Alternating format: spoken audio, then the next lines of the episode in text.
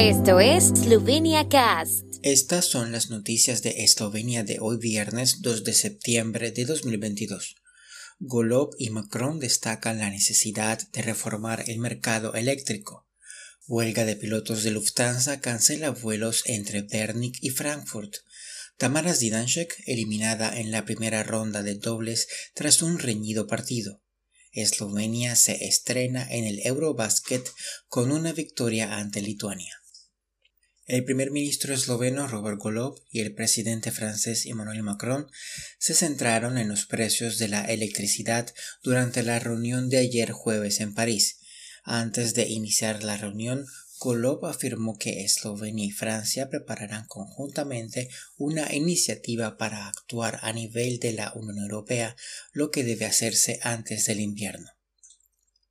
Los pilotos de Lufthansa están en huelga hoy, lo que ha obligado a la aerolínea alemana a cancelar varios vuelos en toda Europa, entre ellos un vuelo de mañana y tarde a Frankfurt y un vuelo de tarde y noche de Frankfurt al aeropuerto esloveno de Bernick mientras que los dos vuelos desde o hacia Frankfurt a Bernick fueron cancelados ayer, las llegadas y salidas de Múnich a Bernick seguían programadas para el final de la tarde.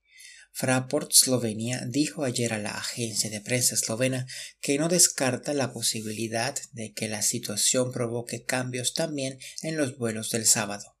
Los pilotos de Lufthansa van a huelga por el fracaso de las negociaciones salariales, según anunció el jueves su sindicato Cockpit.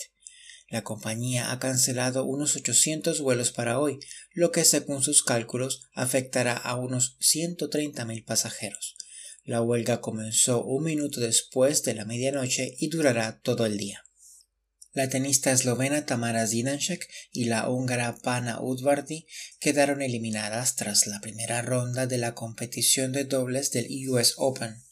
El dúo esloveno-húngaro fue derrotado por la ucraniana Lyudmila Kinechuk y la letona Yelena Ostapenko por 6-3, 6-7 y 7-6.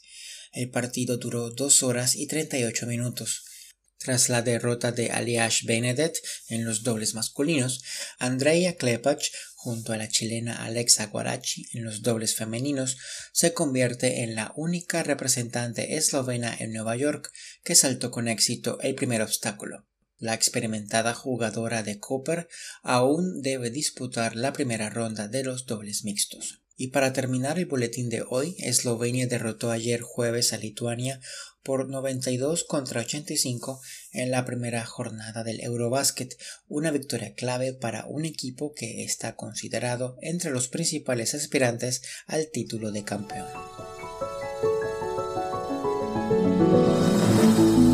El tiempo en Eslovenia.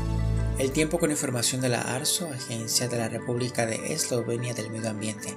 Máximas diurnas de 20 a 25, alrededor de 27 grados centígrados en la región de Primorska.